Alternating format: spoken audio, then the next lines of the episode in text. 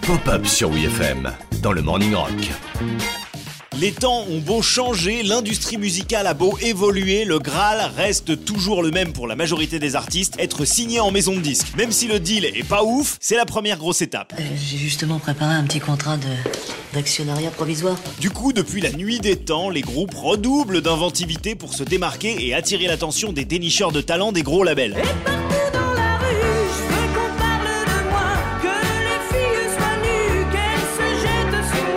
Oasis, par exemple, se sont fait remarquer en se bastonnant contre le service de sécurité du club où ils étaient censés donner un concert devant quelques représentants de label le soir même, mais apparemment, ils n'avaient pas été notés sur la liste, alors qu'ils jouaient.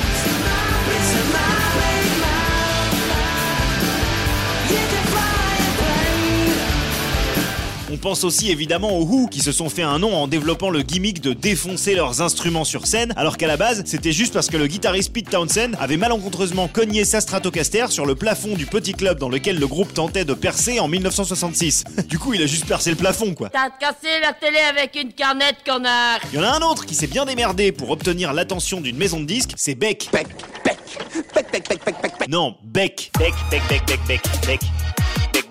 Beck, au tout début de sa carrière, se démarque déjà avec son attitude faussement nonchalante et sa musique qui fleure bon la bricole et le mélange des genres. Mais en 1993, quand il sort Loser, le succès le prend complètement au dépourvu.